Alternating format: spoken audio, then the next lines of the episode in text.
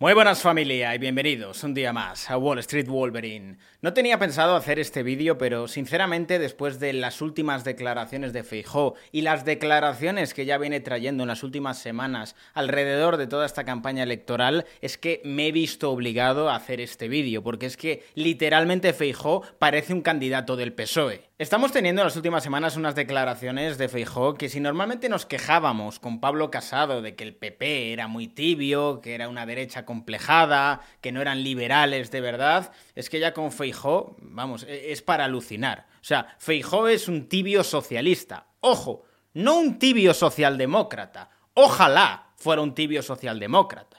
Es un tibio socialista. Es que Feijóo ahora mismo es invotable, tanto para las personas de derechas como para los liberales. Es absolutamente invotable, porque el PP que plantea Feijó no es ni de derechas ni liberal. Y muchos se preguntarán, si el PP de Feijó no es ni de derechas ni tampoco liberal, ¿qué es? Pues bueno, que os lo diga el mismo.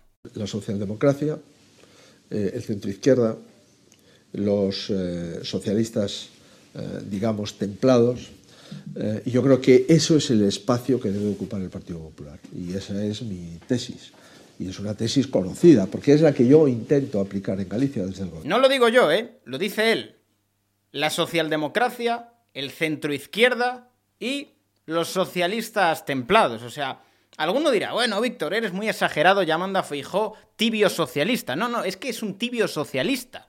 Y él mismo lo dice, o sea, hay una cosa que tiene muy buena Feijó, y es que Feijó al menos en este sentido está yendo de cara, no como hizo Rajoy. O sea, con Feijó ya se sabe lo que hay. O sea, Feijó está dejando muy claras cuáles son sus cartas. La estrategia de Feijó está siendo clara, intentar pescar votos entre los votantes del PSOE. Pero ojo, ¿eh? que esto no se queda entre los votantes del PSOE, sino que también lo está intentando con los votantes de Podemos.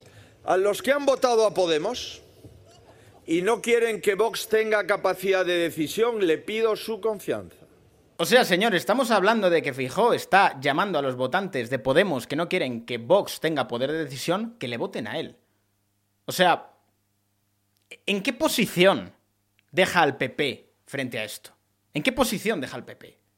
Vamos, o sea, a mí me lo deja muy claro. Es que ahora mismo en la práctica votar a Feijó es prácticamente lo mismo que votar a Sánchez. Esto de derogar al sanchismo es básicamente quitar a Sánchez para poner a Feijó y que haga prácticamente exactamente lo mismo. Sí, bueno, quitar a los independentistas catalanes del gobierno, sacar a Bildu, pero habrá que ver qué pasa si el PP no tiene mayoría absoluta y tiene que llamar a la puerta del PNV para poder hacer gobierno. Y digo llamar a la puerta del PNV porque al menos por el momento Feijó está dejando muy clara su posición respecto a Vox.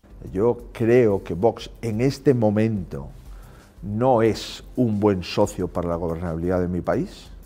Creo que provocaría unas tensiones que son innecesarias y creo que España tiene que ocuparse de lo importante. Y algunas discusiones que Vox pone encima de la mesa es alejarnos de lo importante y es dividir una sociedad que el sanchismo ha fracturado tanto que el objetivo sería volver a unir y volver a soldar. ¿no? O sea, básicamente lo que quiere decir con todo esto es que Feijó no quiere tener un gobierno con Vox, básicamente porque Vox le presionaría sobre todo en la parte social para hacer ciertos cambios que no quiere hacer.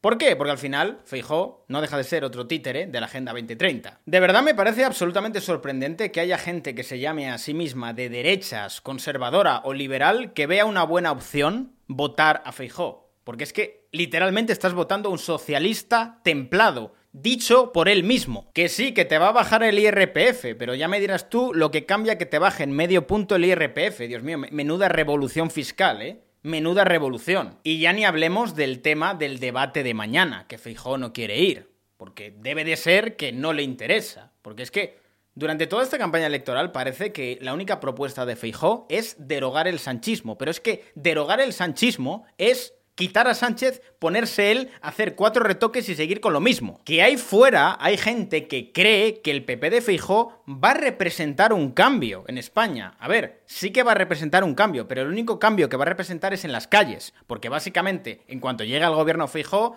los sindicatos empezarán a movilizarse en las calles, empezará a haber alarma social. ¿Por qué? Porque la izquierda estará en la oposición y estarán en la posición que más les gusta, con un PP en el gobierno al cual le pueden culpar de todos los males que ocurren en el mundo, empezar a enseñar las colas del hambre, a sacar sanitarios afiliados al PSOE diciendo que no tienen material, que se están cargando la sanidad en España, y todo este cuento que ya nos conocemos cuando llega el PP al gobierno, hablar de recortes, hablar de precariedad y la misma película de siempre. Volvemos al ciclo de siempre. Vuelve el PP al gobierno con una deuda pública del copón, a hacer ajustes y a no cambiar absolutamente nada. Y si Feijóo finalmente acaba siendo presidente, os vais a acordar muchísimo de este vídeo, porque vamos a tener cuatro añitos de preguntarnos qué representa el PP de Feijóo. También os digo una cosa, hay que agradecerle a Feijó al menos la honestidad que tiene, porque nos está demostrando que tanto el PP como el PSOE son exactamente lo mismo. Exactamente lo mismo. No cambian absolutamente en nada. Cuatro retoques. En esencia, en cuanto a su sistema, en cuanto a la ideología, son exactamente lo mismo. Y lo peor es que hay gente que cree que deciden algo votando al PP o al PSOE. La realidad es que estos dos partidos obedecen directamente a los burócratas de Bruselas y lo que van a hacer es implantar paso por paso lo que le digan los burócratas de Bruselas.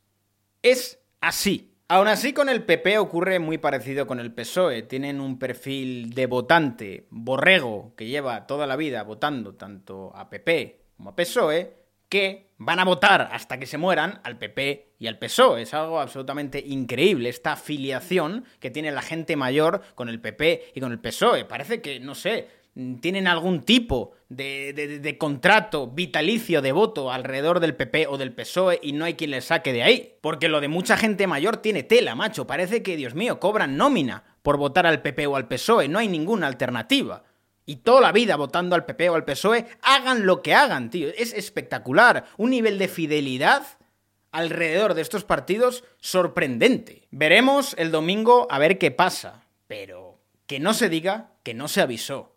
Porque realmente yo no soy capaz de entender que una persona que se considere conservadora o liberal sea capaz de votar a este PP. O sea, son invotables. Y yo soy consciente de que probablemente en el PP haya gente que no esté de acuerdo con este planteamiento. Porque este planteamiento es básicamente ser el PSOE 2. Eres el PSOE 2.0, básicamente. Pero bueno, esto es la política.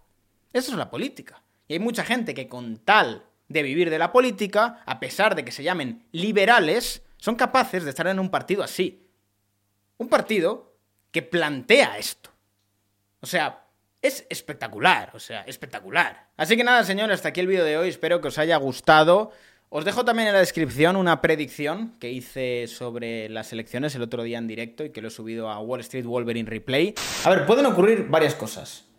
Que la gente se crea el cuento de Feijó, del voto útil, irresponsable, centro centrado y crean que el PP va a cambiar algo y Feijó arrase literalmente.